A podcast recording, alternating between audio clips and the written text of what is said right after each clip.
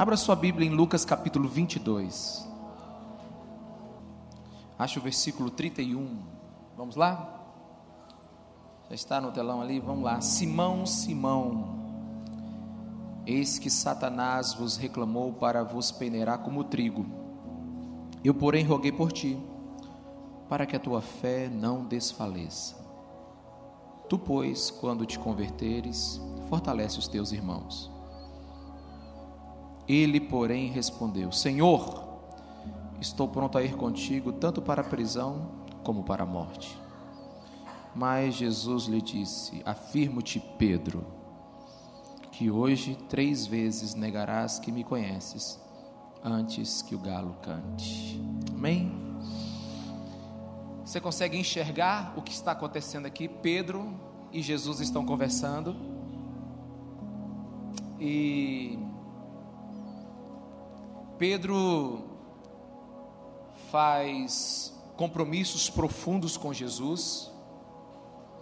Jesus está próximo da sua morte e próximo de terminar o seu ensino na terra. E Pedro então diz para ele: Ó oh, Senhor, eu vou contigo onde fores. Aí Jesus fala: Pedro, você vai passar por uma peneira. E eu vou orar para que quando você se converter, eu gosto muito da dessa nova versão, Nova Almeida atualizada, que ele que ele diz assim: quando você voltar para mim, você vai fortalecer os teus irmãos. E Pedro, eu te conheço tanto que hoje mesmo tu vai me negar três vezes, antes mesmo da noite acabar, antes do galo cantar. Essa é é o panorama do texto. E qual é o ponto desta manhã? Qual é o ponto desse domingo? Jesus estava preparando o seu primeiro pastor. Jesus estava preparando o seu primeiro líder. Só que antes ele precisava passar por uma peneira. Antes ele precisava passar por um processo. Antes ele precisava ser mudado. Antes ele precisava conhecer Jesus e também se conhecer. Irmãos, eu, eu sou eu sou muito feliz com o tempo que nós estamos vivendo como igreja no mundo, como igreja brasileira, como igreja Nova Aliança, como igreja Esperança. Nunca tivemos tantos cursos, congressos, seminários para a formação de líderes, para a formação de pessoas que realmente queiram servir ao Senhor. As igrejas estão mais organizadas, né? Os, os mestres cada vez mais preparados, os pastores com melhores formações, enfim. Temos a televisão, o rádio, a internet, temos tantos outros fatores. Estamos vivendo numa ótima geração. Mas hoje eu quero falar da principal característica daquele que é cristão, da principal característica daquele que ama Jesus. Hoje eu quero falar sobre o dom maior. Nós encontramos muitas pessoas capacitadas, mas hoje eu pergunto: onde estão os que têm o dom maior? Onde estão aqueles que amam? Diga: o dom maior é o amor. E deixa eu te falar que eu escolhi Pedro, porque Pedro é, é um dos discípulos que mais parece conosco, você vai entender já já. Graças a Deus pela vida de Pedro, irmãos. Né? Pedrão era um líder nato. Alguns dizem que ele era um zelote. Zelote é como se pertencesse a um grupo de terroristas, a um grupo especial de revolucionários daquele tempo. Pedro era um homem que ele estava pronto para qualquer coisa. Talvez se você visse Pedro hoje, você encontraria ele como um homem de personalidade forte, decidido, corajoso, despojado, disposto inclusive a morrer pelos seus ideais. Ele não tinha medo, ou pelo menos não demonstrava. Pedro era um líder nato. Pedro, se chegasse numa igreja local hoje, imediatamente ele seria já né, rodeado por outros líderes e pastores e já já encontraria alguma coisa para Pedro fazer, porque Pedro seria um excelente líder em qualquer lugar.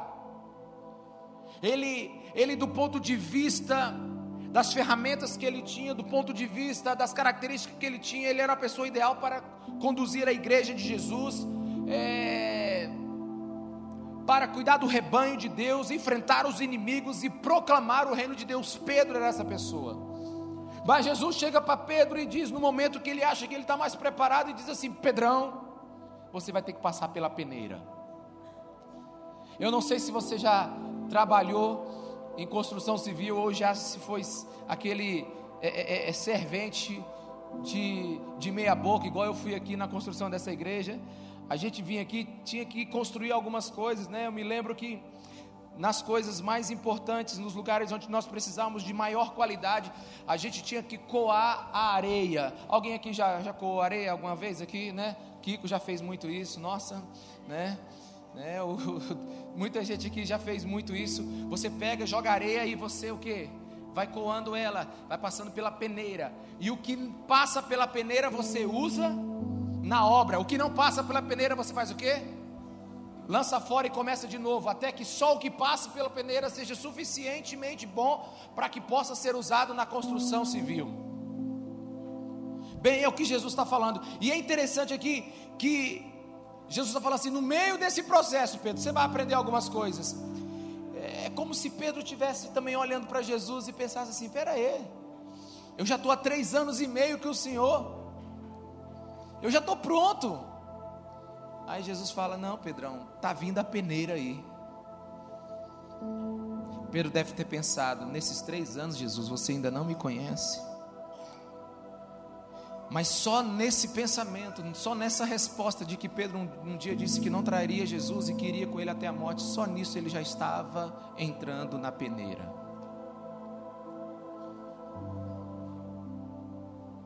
E deixa eu te adiantar os fatos aqui. Depois dessa conversa, Pedro entrou num profundo processo pelo qual Jesus disse: Jesus é, Jesus é preso e condenado todos fogem e a peneira começa a cumprir o seu papel. A peneira começa a vir sobre Pedro. Quantos estão me entendendo? Diga amém.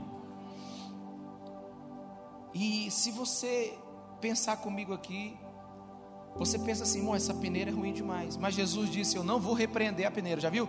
Quando vem aquela, aquela palavra profética sobre o irmão, diz assim: ó, tempos difíceis virão, a peneira chegará sobre a sua vida. Aí você diz: Em nome de Jesus de Nazaré, está repreendido. Só que o que, que Jesus está dizendo aqui? Eu vou orar por você, para quando o processo começar, você aguente, e quando terminar, você vai estar mais próximo de mim e preparado do que antes. Irmão, de certa forma, todos nós estamos nessa peneira. Jesus é preso, condenado. As pessoas, os seus discípulos, fogem porque Jesus é condenado e o veredito é o mesmo para quem está com ele. E aquele mundo fantástico, belo, torna-se inseguro, suspeito, negro e Pedro foge. A Bíblia conta que Pedro encontrou Jesus mais uma vez antes da crucificação, que foi no pátio do templo. Ele estava entre os judeus, conversando com eles, e de repente Pedro começa a falar, começa a conversar e as pessoas conhecem ele. Diz assim: Você não estava com aquele nazareno? Ele diz: Não, não, eu não estava. E Pedro então muda de lugar. Eu imagino que ele vai para outra fogueira que é, que é de noite. Sabe, e Pedro já está assim meio meio familiarizado com a igreja. Talvez ele sente na fogueira e diz assim: Pai do Senhor, irmão, Pai do Senhor. E aí a pessoa diz: hum, Você fala como ele.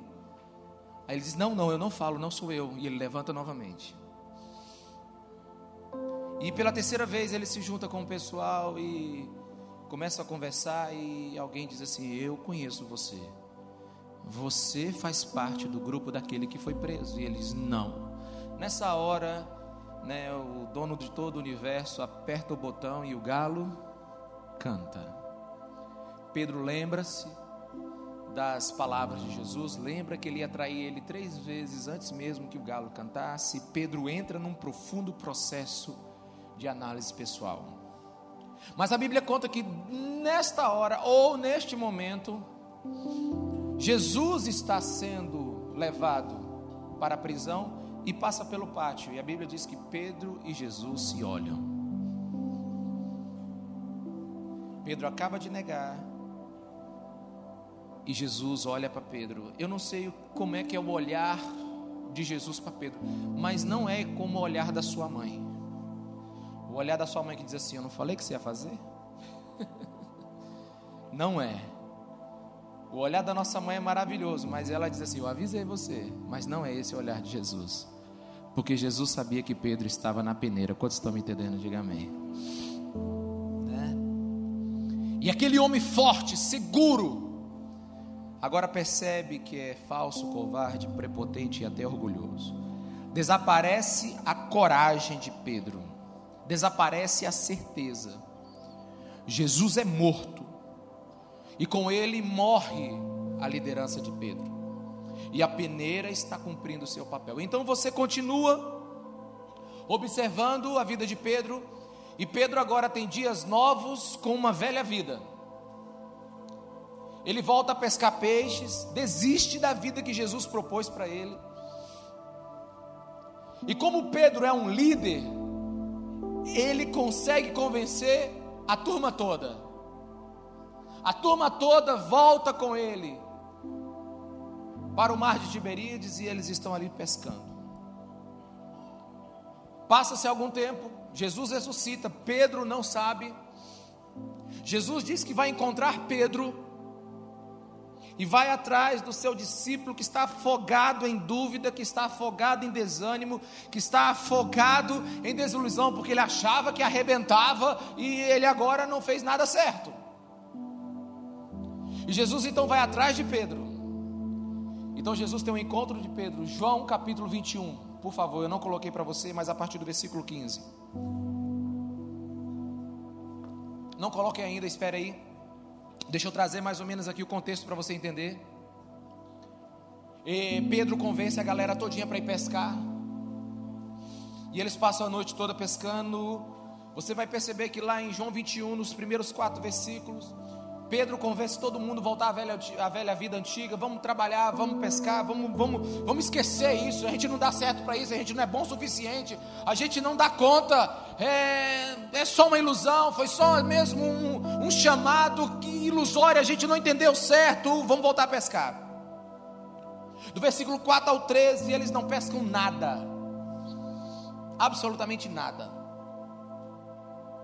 E de repente eles estão voltando e aí, um homem está andando na praia e dá um grito dizendo assim: Ei, pescaram alguma coisa?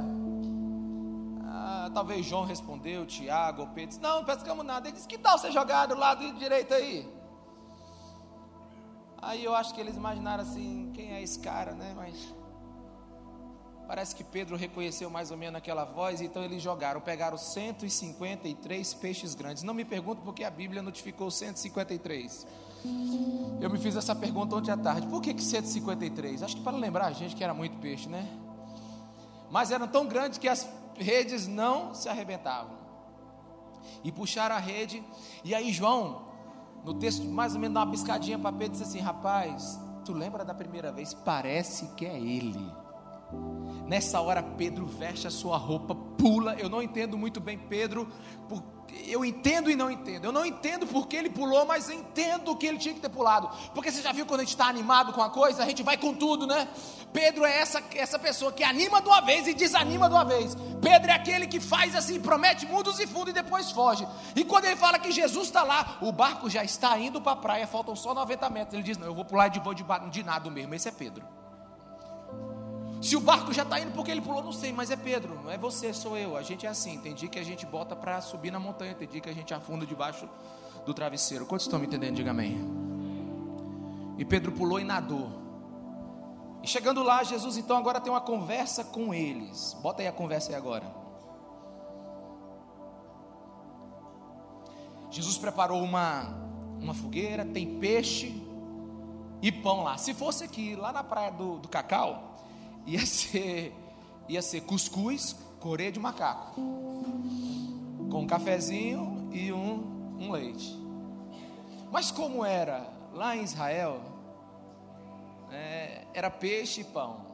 E eles comem, e é interessante que o texto diz que os discípulos ficavam, perguntando assim: e aí, vai conversar com ele ou não? Pergunta se é ele. Aí eu imagino né, aquele monte de discípulo, né, fala tu, fala tu, pergunta tu. Eu digo, eu não. Sabe quando a pessoa quer saber alguma coisa, mas está com todo mundo de vergonha de perguntar se era ele? Os discípulos começaram a se perguntar: será que é Jesus? Será que é ele? Será que não é? Sei que tem uma hora que Jesus se levanta e a dinâmica do texto indica que ele está chamando Pedro para uma conversa à parte. É mais ou menos aqui. Tá todo mundo aqui do lado da fogueira comendo, aí ele chega assim: "Pedrão, vem aqui que eu quero conversar com você, fazer uma um papo particular". Foi aí que nasceu aquela expressão. E a galera disse: "Agora, Pedro, você está arrebentado. Quem mandou você prometer mundos e fundos para ele? Quem mandou você dizer que não quer trair ele? Aí Jesus chama Pedro para o lado e conversa com ele. Depois de comerem, Jesus perguntou a Simão Pedro: Simão, filho de João, presta atenção comigo aqui. Diga Simão, filho de João. Por que, que a Bíblia está escrita desse jeito? Por que, que Jesus só não disse Pedro? É porque esse texto está dizendo assim: Pedro, eu te conheço. Eu sei o seu sobrenome e sei a sua origem. Eu sei quem você é. Nada que você tem, nada do que você é, me foge, me escapa. Simão, filho de João, você me ama realmente mais do que estes? Disse ele: Sim, Senhor, tu sabes que eu te amo. Disse Jesus: Cuide dos meus cordeiros. Passa aí. Novamente Jesus disse: Simão, filho de João, você realmente me ama? Ele respondeu: Sim, Senhor, tu sabes que eu te amo. Disse Jesus: Pastorei as minhas ovelhas. 17. Pela terceira vez ele disse: Simão, filho de João, você me ama? Pedro ficou magoado por Jesus ter lhe perguntado pela terceira vez: Você me ama? Ele disse: Senhor, tu sabes todas as coisas, sabes que te amo. Disse-lhe Jesus: Cuide das minhas ovelhas. Vamos tentar ver essa cena mais lenta. Jesus chega para Pedro e diz assim: Pedro, tu me ama? Sabe quando você não pode mais enganar aquele que tudo sabe? Você imagina um discipulado individual com Jesus?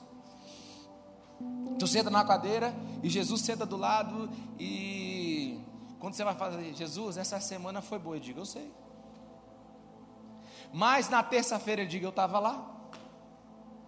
Mas Jesus, tu sabes que eu arrebentei na quinta, oh, mas a motivação tua estava errada, porque eu conheço teu coração. Tu já imaginou um discipulado com Jesus, como é que é?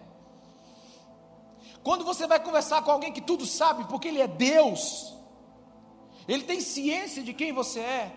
Como é que seria um discipulado com Jesus? eu acho que se fosse comigo, eu dizia assim: Jesus, tu já sabe que eu não presto, ora por mim. Vamos resolver isso aqui em três segundos, Senhor, porque tu sabes que eu fiz isso, que fiz aquilo, que eu pensei isso, que a minha vida é assim. Ora por mim. Um discipulado com Jesus, você não pode enganar. Quantos estão me entendendo? Diga amém sabe, palavras de ordem, declarações rompantes, sabe, perdem todo o efeito. Como é que você está? Tudo bem, melhor do que eu mereço mais do que eu preciso. Conversa, rapaz. Você está falando com Jesus Cristo de Nazaré. Não tem como você agora enganar, não tem como você agora criar o, o, o, o sabe, o, o camuflar a situação. É Ele, você tem que ser honesto com Ele. Imagine Pedro nessa situação. Como é que Pedro responderia? Mas mais ainda, perceba a pergunta de Jesus. Jesus não perguntou para ele: Como é que você está? Por que tu me traiu? Por que, que você fugiu? Por que, que você não acreditou em mim? Por que, que você não colocou esperança nas minhas palavras, Pedro? Por que, que você não creu em mim? Não, a pergunta de Jesus foi outra. Qual foi a pergunta de Jesus? Tu me amas. Por que, irmãos? Olha para mim aqui. Se você quer realmente conhecer alguém, não pergunte o que ele faz, Pergunte o que ele ama. A pergunta de Jesus é uma pergunta que torna todo homem nu. Por quê? Porque ele pergunta o que você ama. Não quero saber o que você faz, não quero saber o que você fez, eu quero saber o que você ama. Quantos estão entendendo? Diga amém. Jesus não perguntou: você vai ser fiel, tu és convertido, você é crente. Jesus não perguntou nada disso, você está na igreja? Não. Jesus queria deixar claro aonde ele queria chegar com a sua pergunta. Eu imagino Pedro ali pensando agora, o que, que eu respondo? Eu disse para ele que eu iria até o fim, eu disse para ele que eu ia arrebentar, eu disse para ele que eu, sabe, que eu iria lutar por ele, mas eu fugi, agora eu estou pescando peixe, não pesquei nada, e quando ele me disse para pescar, eu pesquei, e agora ele me chama para conversa, como é que eu vou falar com ele? Com que cara? Agora eu respondo Jesus Cristo de Nazaré.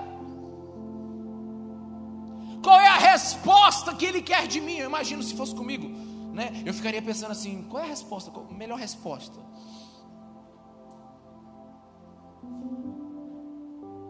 Embora muitos teólogos não concordem com o que eu vou falar aqui, mas embora parte deles concordem, existe um jogo de palavras aí, na hora que Jesus conversa com Pedro. Jesus usa duas palavras para amor aí. Embora no nosso português só tenha amor, amor, amor, amor, amo, amo, amo, não dá para a gente definir o que Jesus está dizendo abertamente. Mas, por exemplo, a gente diz que ama a nossa esposa, mas também a gente ama bolo de chocolate. Existe uma diferença entre esses dois amores, sim ou não? A gente ama os nossos filhos, mas a gente ama viajar. Então você precisa entender o que Jesus estava falando aí, porque Jesus conversa com Pedro duas vezes e na terceira vez Pedro fica triste. Não é porque Jesus perguntou três vezes. Mas alguns teólogos concordam que na primeira vez que Jesus perguntou para Pedro, ele chegou para Pedro e disse assim: Pedro, tu me amas? E usou uma palavra chamada agapau, que é, de, que é o amor compromisso. Diga amor compromisso. É o amor que tem emoções, é o amor que, que ele também tem sentimentos, mas é, é o amor que acima de tudo é sacrificial. É o amor que diz assim: você está comigo ou não? Era como se Jesus estivesse chegando para Pedro e dissesse assim: Pedro, eu conheço o teu coração, eu sei quem você é, eu sei o que você pensa, eu sei o que você fez, mas agora eu tenho uma pergunta para você. Eu não quero saber nem o que você fez e nem o que você deixou de fazer. Eu quero saber o seguinte: você me ama, você, agapau, você tem um compromisso comigo, você está aliançado comigo de verdade.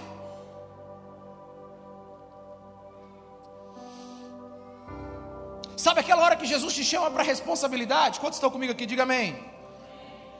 Tu está comprometido mais comigo do que com estes. Você está mais comprometido comigo do que com a igreja, do que com seus amigos, do que com qualquer outra coisa. Você tem um compromisso comigo. Sabe aquela hora que Jesus te chama para ser homem, para ser mulher de verdade? Aquela hora que ele olha dentro dos seus olhos e diz: Meu amigo, eu não quero saber do teu passado, eu sei quem você é. Eu quero remir o seu passado, quero mudar o seu presente, quero te dar um futuro. Mas antes eu tenho uma pergunta. Você tem compromisso comigo? Aí a palavra que Pedro usa para responder, ele diz assim: Senhor, tu sabes, eu gosto muito desse tu sabes. Tipo assim, eu não tenho como fingir nada para ti, Jesus. Tu sabe quem eu sou. Eu não posso dizer aqui que eu sou o Superman. Não posso dizer aqui que eu arrebento. Eu fugi. Aliás, eu estou com medo aqui na tua presença, eu não sei nem o que pensar aqui, Jesus. Tu sabes que eu te amo. Ele usa uma palavra lá, não agapau, mas filéu. Filéu é o amor de amigo. Filéu é aquele amor, diz assim: Eu estou junto contigo. A gente pode ser amigo. Aí Jesus de novo pergunta para Pedro: Pedro, tu me amas?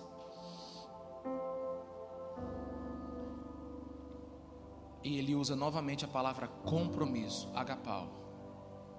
E Pedro pela segunda vez responde: Eu te filéu. Eu eu gosto de você. A gente está junto. E pela terceira vez, Jesus pergunta: Pedro, tu me amas, mas nessa hora Pedro não, Jesus não usa mais agapau, usa filéu. Você quer ser meu amigo, Pedro? Eu vou baixar o compromisso aqui um pouquinho. Aí a Bíblia diz que Pedro se entristeceu e disse: Senhor, tu sabes, o que eu posso te dar é, é isso aí agora. Eu quero ser seu amigo. E quando eu medito nesse texto, eu amo esse texto por vários motivos. Primeiro, porque eu amo Pedro.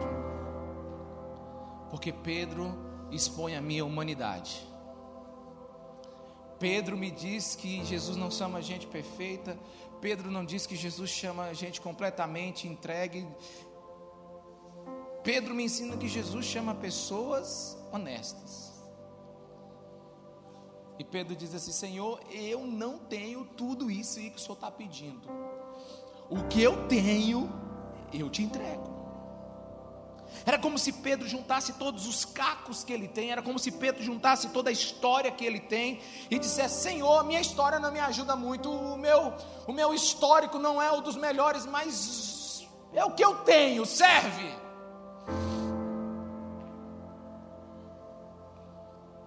Aí Jesus disse: Então vai lá e apacenta as minhas ovelhas.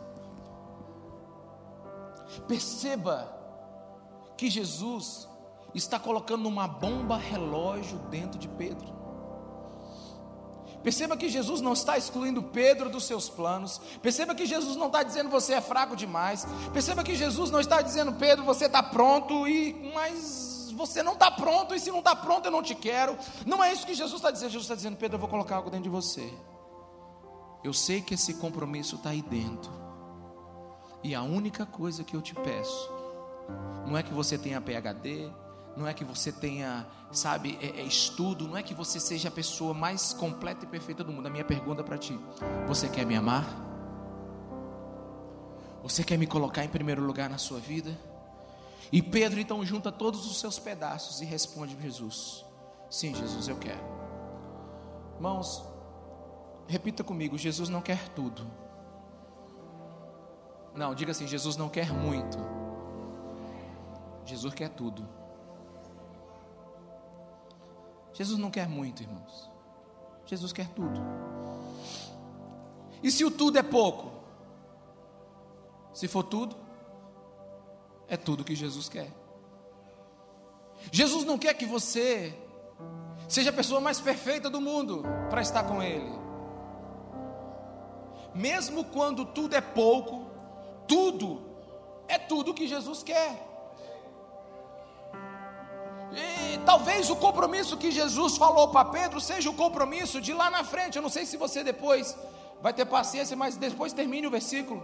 Ele chega para Pedro e diz assim, acho que é no versículo 18, e diz assim: Rapaz, antes você ia para onde você queria. É, quando você era mais jovem, vestia-se ia para onde queria, mas quando for velho, estenderá as mãos a outra pessoa, o vestirá e o levará para onde você não deseja ir. Sabe, Jesus está dizendo assim: pode não estar tá aí dentro agora tudo que eu quero, mas lá na frente, lá na frente, tu não vai ter mais vontade própria, amigão. Você vai estar tá morto para as tuas vontades e você vai estar tá vivendo completamente a minha. Eu não preciso que você tenha tudo agora, eu só preciso que você me entregue o pouco que você tem, com todo o seu coração agora, porque eu já vejo lá na frente quem você vai se tornar.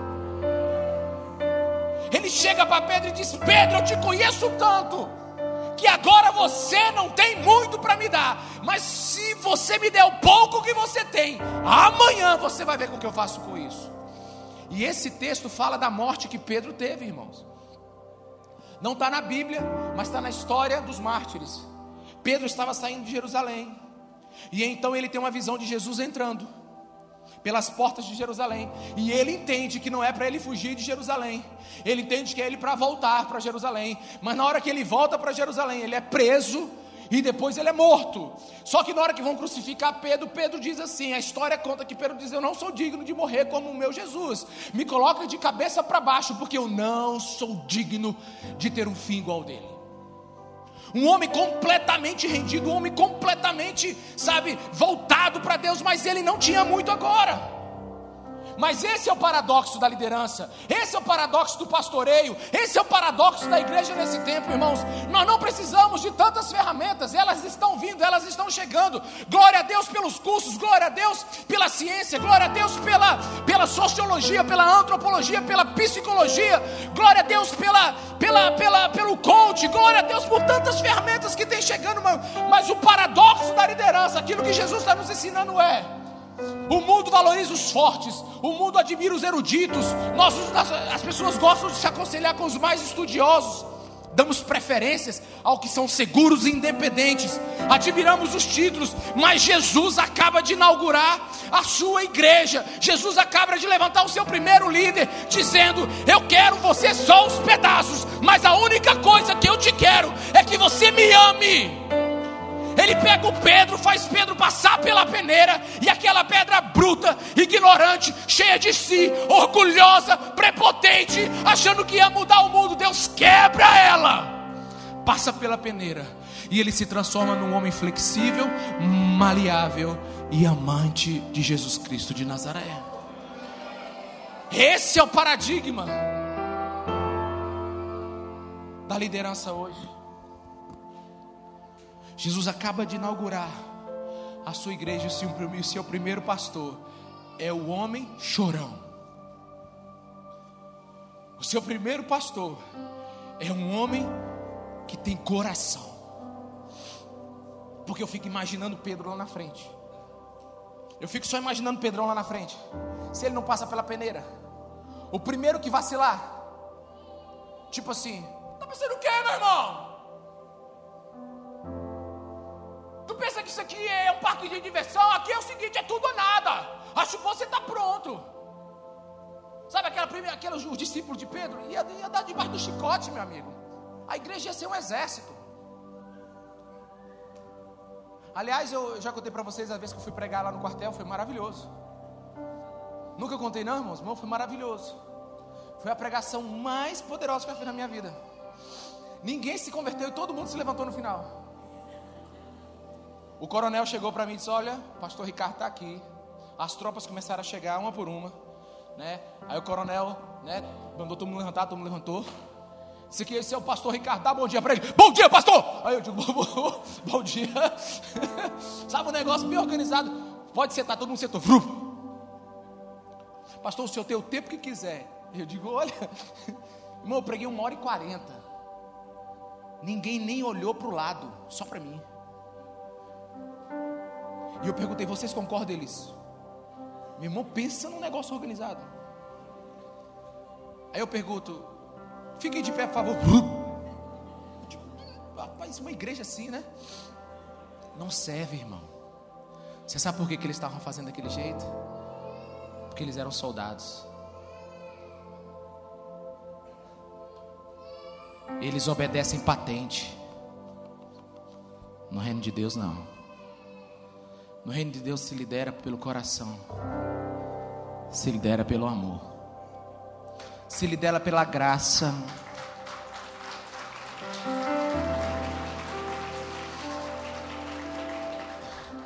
Na igreja você não tem que fazer nada, irmão. Você só faz se você quiser. A pergunta para Pedro foi: Tu me amas? E você precisa entender porque o profissional, olha para mim, o profissional é aquele que não tem tempo para questões triviais da vida. Agora aquele que ama tem. Sabe, o profissional ele contrata pessoas auxiliares para fazer as coisas pequenas, mas o que ama ele tem um olhar que enxerga, ele vê. O profissional ele tem uma linguagem técnica, gerencial, acadêmica. E tudo é medido se está dando certo ou não, se está progredindo ou não. Tudo é avaliado pelo desempenho, estatística. Mas o que ama, ele abraça. Eu imagino Pedro, se ele não tivesse passado pela peneira, ele ia ser um general, não ia aceitar erros, mas não, Pedro foi aquele que foi negado três vezes, e quando Jesus chamou ele para uma conversa, não pediu outra coisa para ele a não ser: Pedro, tu me amas? Se você ama a mim, apacenta as minhas ovelhas. Eu imagino o Pedrinho, o discípulo de Pedro, né? Pedrinho chega e diz que vai chegar nove horas e chega dez. Aí Pedrão chega e disse: Meu amigo, por que que você chegou atrasado? Ele diz: Pedro, é porque eu estava dormindo. Aí Pedro olha para ele e diz assim: É vontade, mas eu dormi três vezes seguida na mesma noite, na frente de uma fogueira. Eu errei. Tá bom, tá perdoado. Eu imagino Pedro num monte de situação que ele podia ter falado assim: Você não serve para o ministério. E ele chega e diz assim: Tem paciência. Lê as cartas de Pedro, irmão. Lê. Lê a carta pastoral 1 e a carta pastoral 2 de Pedro. É cheia de amor é cheia de amor, é cheia, sabe, de generosidade, é cheia de paixão. Porque Pedro entendeu que o modelo bíblico para servir a Jesus não é contrato. Diga, o modelo bíblico não é contrato. O modelo bíblico é aliança. Sabe, existe uma diferença muito grande. Eu preparei muitos contratos na minha vida, inclusive estava preparando um, olhando um essa semana. No contrato, primeiro vem as obrigações e depois os deveres. Ninguém pergunta se você ama é, tu me amas, então pode alugar minha casa. Tu já viu isso? Ninguém... tu me amas, então eu vou lá na concessionária comprar um carro. O vendedor chega para ti, tu me amas? Vamos comprar então a SW4 aqui. Não funciona, irmão. Tu me amas, vamos passar o carro, assim como uma viagem para os Estados Unidos. Tu me amas, é, vamos construir. Não, irmão, chegar lá, a pessoa chegar lá na, na, na, empresa do Kiko, chegar assim, Kiko, tu me amas, o Kiko ama, então tá, vou pegar umas coisas aqui então. Irmão, amor não paga nessa vida. Não como você está pensando.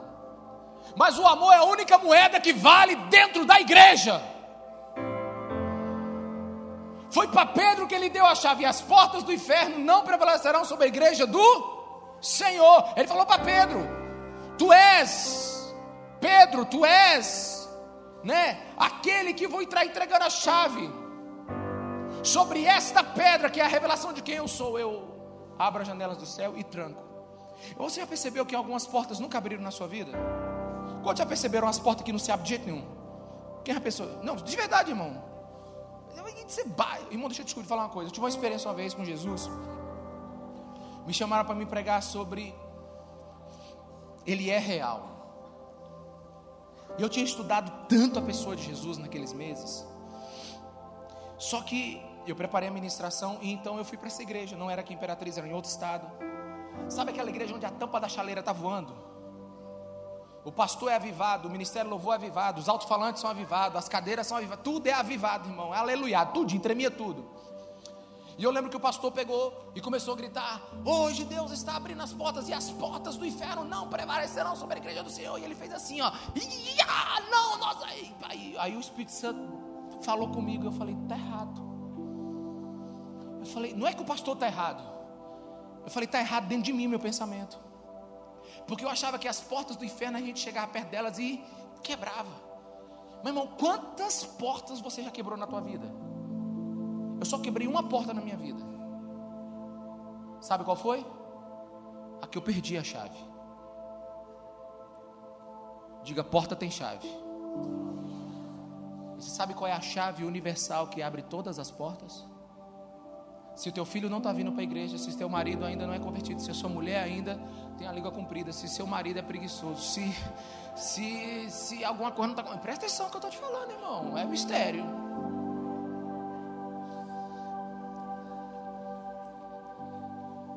Tu já bateu na porta, já lixou a porta, já deu voadeira na porta, já deu tiro na porta, jogou panela na porta, bolsa na porta. Posso até ver umas bolsas voando.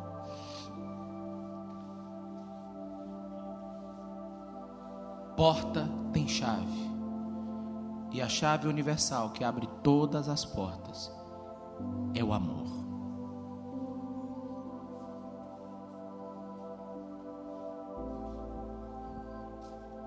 É o amor. Ame. Ame. Porque na igreja de Jesus, o dom maior não é saber fazer, é saber amar.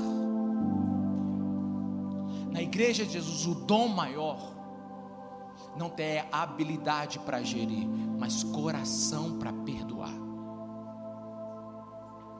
Todas as outras coisas, elas serão usadas. Quantos estão me entendendo, amém? Mas debaixo do dom maior, que é amar. Nós precisamos aprender a fazer as coisas não por obrigação, mas por amor. No contrato, você primeiro quer saber quanto ganha. Na aliança, você vai decidir o que vai entregar. Alguém está comigo aqui, amém? No contrato, você quer saber quanto ganha. Na aliança, você quer saber quanto você vai dar. Você sabe o que é chamado, irmãos? Chamado é disposição para dar enquanto você faz aquilo que Deus lhe chamou. Chamado não lhe dá, chamado lhe tira.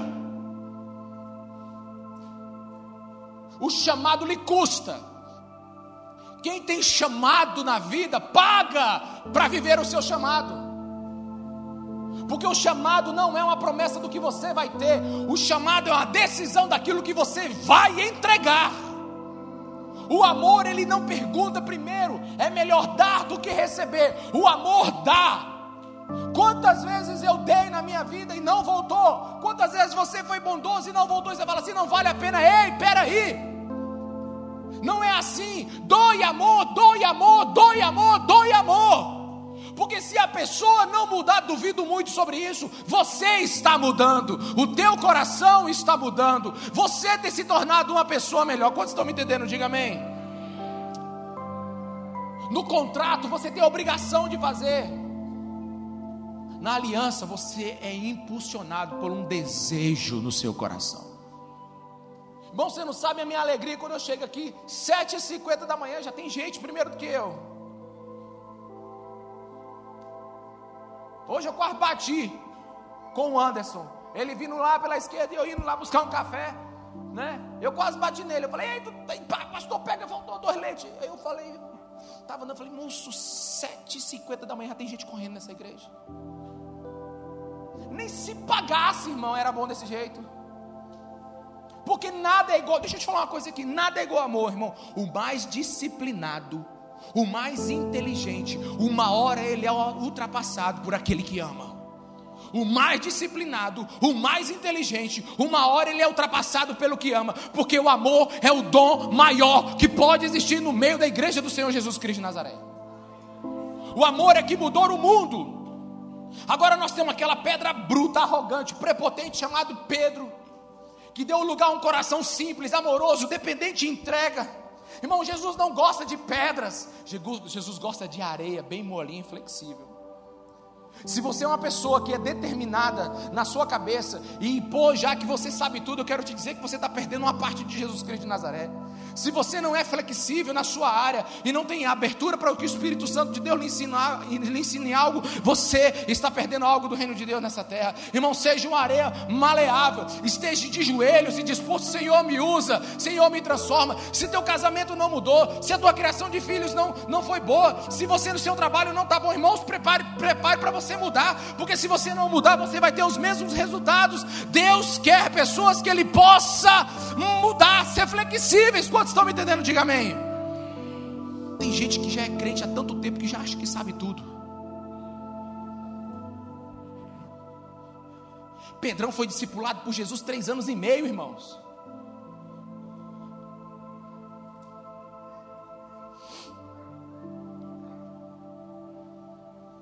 Mas Jesus sabia que precisava mais do que um contrato com Pedro, precisava de uma aliança. Sabe por quê? Porque lá no, no Evangelho de João, lá pelo versículo. Você vai ler lá, está em algum lugar. Está no Evangelho de João, acho que é João capítulo 6 ou capítulo 7. Jesus disse assim: Eu tenho que ir embora. Eu tenho que ir embora. E ele foi embora. Ele vai voltar, mas não voltou. Já pensou se ele deixa a gente só contratado? Por esse tempo todo. E alguns pagamentos de Jesus não é à vista, já percebeu? Quem já percebeu isso? Que você faz uma bondade aqui, você não recebe ela na, na, no domingo, você recebe ela na segunda. Quem já percebeu isso? Alguns pagamentos são para a eternidade, tem outros que já são na terra. Eu fico imaginando. Tu imagina o pastor vai embora da igreja. Você vai embora da sua empresa. E depois de dois mil anos ainda não voltou. Como é que você acha que você trataria os seus funcionários? Se não for pela aliança, não continua. Se não for pela aliança, não vai para frente. Se não for por amor, não tem continuidade. Jesus sabia o que ele precisava fazer com Pedro. Presta atenção aqui. Jesus não perguntou se Pedro amava a sua doutrina. Jesus não perguntou se Pedro amava a sua missão. Jesus não perguntou para Pedro se ele amava seus ideais. A pergunta para Pedro, ela foi pessoal. A pergunta é para estabelecer um relacionamento. Jesus sabia que Pedro era inconsistente, ilimitado. Mas Jesus só precisava corrigir o coração de Pedro para que ele amasse. Eu gosto muito de um livro de liderança que eu li, que ele começou o livro assim: Os melhores engenheiros do mundo construíram o Titanic e ele afundou. E um amador chamado Noé construiu a arca e ela permaneceu. Eu achei massa. Porque tudo que um amador faz, irmãos, é mais precioso. Você sabe por que, que Nadal e tantos outros, Cristiano Ronaldo e tantos outros aí são tão bons? Ok, irmãos, pode até ter um amor no esporte, mas quando você ganha 10 milhões de reais em um campeonato, eu acho que dá para você se esforçar um pouco, né? Quando o Cristiano Ronaldo, eu descobri agora o Cristiano Ronaldo que ele ganhou 36 milhões de dólares só no Instagram dele o ano passado ganhou mais do que a Juventus paga para ele. Irmão, quando a gente tem esses adereçozinhos da vida, essas coisinhas pequenas, a gente consegue fazer algumas coisas melhor. Mas deixa eu te falar, Jesus não quer profissional Jesus não quer profissional do púlpito, Jesus não quer profissional da adoração, Jesus não quer profissional do departamento infantil, Jesus não quer profissional de pessoas que vão ensinar, Jesus não quer profissional, irmão. Profissional, o mundo está cheio e o mundo não vai ser mudado por profissionais, o mundo vai ser mudado por amadores. Amadores não são aqueles que não sabem, amadores são aqueles que fazem por amor. Ama a dor, ama o sacrifício, ama se lançar em Deus, ama se gastar por Jesus. O mundo não é construído por pessoas que se preservam, o mundo é construído por pessoas que amam, que se entregam. A igreja de Jesus só é viva se amar. E o processo, Pedro passou foi aprovado. A peneira cumpriu o seu papel. E a minha pergunta é: você também nesse tempo aceita esse processo na sua vida? E aqui começa agora as desculpas. Porque, irmão, eu sou pastor já há uns dois dias. Tenho 42 anos e eu conheço tudo quanto é tipo de desculpa. Deve ter alguma nova aí que vai surgir em 2020. Pastor, não deu certo esse negócio não. Já viu? Já tentei, não deu certo. Pastor, eu estou no meu quinto casamento. Pastor, eu eu tinha até condições de ajudar, mas agora eu fali. Pastor, senhor sabe que eu sou inconstante. Pastor, eu nem eu confio em mim. Irmão, claro. Irmão, deixa eu te falar uma coisa que eu aprendi no reino de Deus. Deus não trabalha com os que têm pedigree irrepreensível. Deus não trabalha com quem tem pedigree irrepreensível. Lá quando alguém vai comprar aqueles, aqueles animais que você quer ver o pedigree dele, a origem dele. Sabe qual é a tua origem, bonito? Tua origem é Adão. Só que Jesus quer dar uma no, um novo upgrade na sua vida. Ele quer que você o ame de todo o coração. Ele quer que você seja filho de Deus. Ele quer que você pertença à família dele. Jesus quer que o Espírito Santo venha promover uma mudança em você. Mas deixa eu dizer, Jesus não espera a perfeição. Fale para a pessoa que está do seu lado, fala uma palavra profética para ela, que está lá em 1 Ricardo Massai, versículo 2. Diga assim: ninguém está arrebentado demais que Jesus não possa usar. Fala para a pessoa de novo, fala, fala, fala com aquele olhar de crente assim, cheio do Espírito Santo. Ninguém está arrebentado demais que Jesus não possa usar. Tem um ditado europeu, tem um ditado europeu que diz assim: pássaro de asa quebrada jamais voará tão alto. É um ditado de mais ou menos do século XVIII. Ou seja, se um pássaro quebrou a asa, nunca mais ele vai voar do mesmo jeito. Irmão, deixa eu lhe dizer uma coisa: isso serve para pássaro, mas não serve para gente. Na Bíblia tem uma galeria de asas quebradas. Sabe quem são eles? Vou te começar pelo primeiro: Adão. Depois você vai ter Abel, depois você vai ter Abraão, o mentiroso, depois você vai ter Moisés, o assassino, depois você vai ter Jacó, o ladrão, depois você vai ter, sabe, o Paulo, que consentiu com a morte de pessoas na frente dele. Você vai ter Pedro que negou, irmãos, a Bíblia está cheia de galerias de asas quebradas. E deixa eu te dizer mais seis. Eu, tu, ele, nós, vós e eles.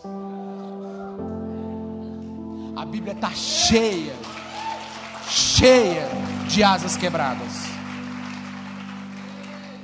Jesus não vai usar gente perfeita, irmão. Pelo contrário, a glória é de Deus. Eu fico imaginando assim, Satanás e seu demônio. Como é que pode uma criatura daquela ali estar tá pregando sendo pastor uma igreja? Eu fico aqui para ti.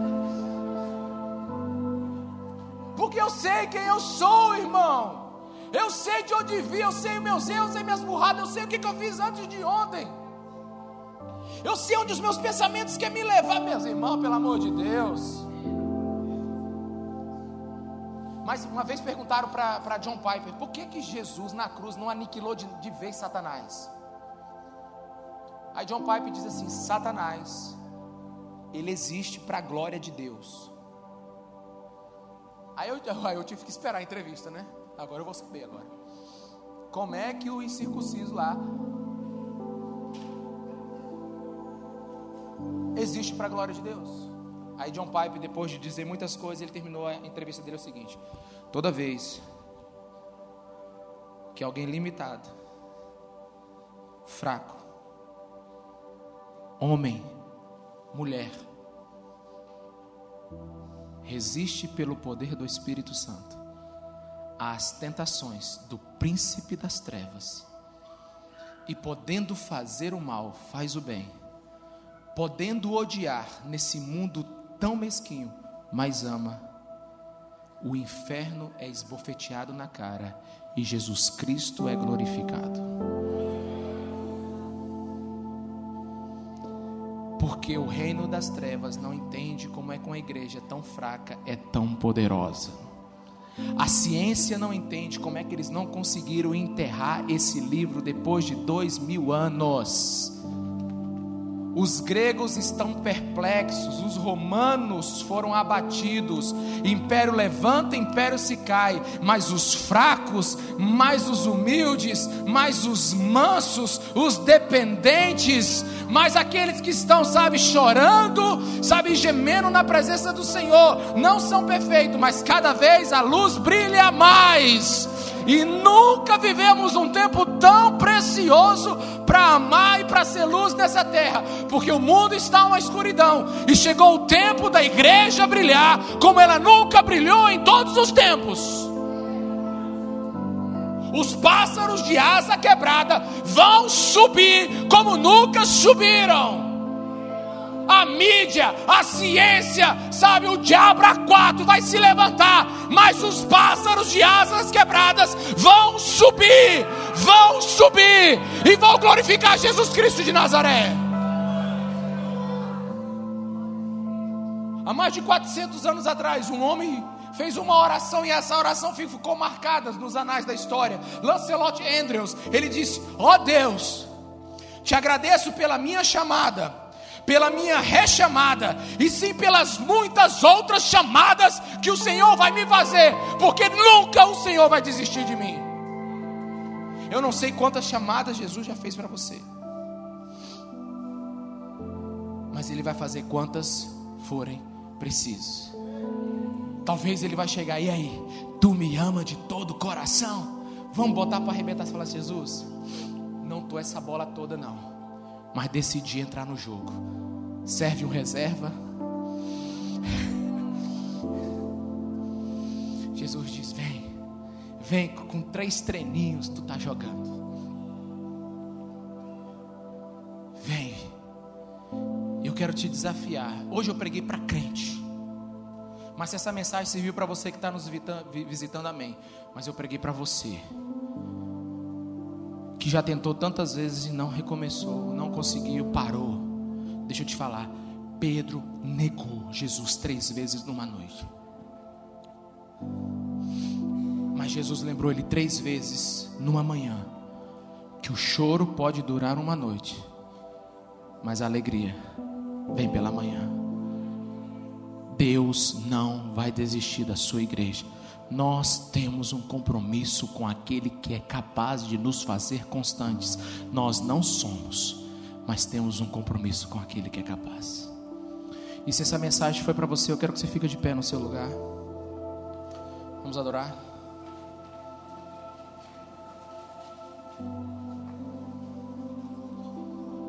Eu terminei um pouquinho antes. Porque eu quero que o Espírito Santo ministre o teu coração. Eu queria muito ser Jesus, mas não sou. Jesus, com três perguntas, resolveu a vida de Pedro, porque a presença de Jesus era o suficiente. Eu imagino o irmão Jesus olhando para Pedro. Vem cá, Robertson, vem cá. Irmão, pensa comigo aqui, por favor. Só pensa. Pedro. Pedro, tu me amas. Sabe, quando a presença de Jesus está no lugar, a gente não precisa de muita coisa.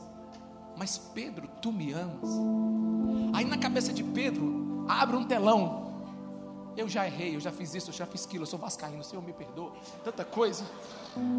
Aí é tão comprido. Aí Jesus disse assim: Pedro, tu me amas. Aí Pedro diz: Jesus, eu gosto de ti, porque eu, eu não eu não sei nem se eu vou conseguir. Ei, rapaz, apacenta as minhas ovelhas. Irmão, você não está entendendo. Jesus está dizendo assim: cuida do, de tudo o mais importante que eu já fiz na minha vida. Eu vim para salvar o perdido. Eu vim para resgatar a minha noiva. Cuida dela. Porque se Jesus mandasse você construir um prédio, você construiria. Jesus mandasse assim: Pedro, dá uma volta no mar e mapeia todas as terras para mim, você faria. Mas ele está dizendo: não, é muito mais. Cuida das minhas ovelhas. Quando uma pessoa vai para a tua casa, Robertson, Jesus está falando: cuida das minhas ovelhas. Quando você está começando uma célula, Jesus cuida das minhas ovelhas.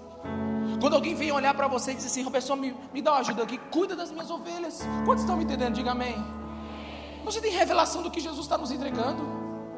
Isso é mais poderoso do que qualquer outra coisa, porque a gente acha que o difícil é criar o prédio, a gente acha que o difícil é, é organizar as coisas, é, é departamentalizar. Jesus está dizendo assim: cuida do meu povo, eu estou indo embora.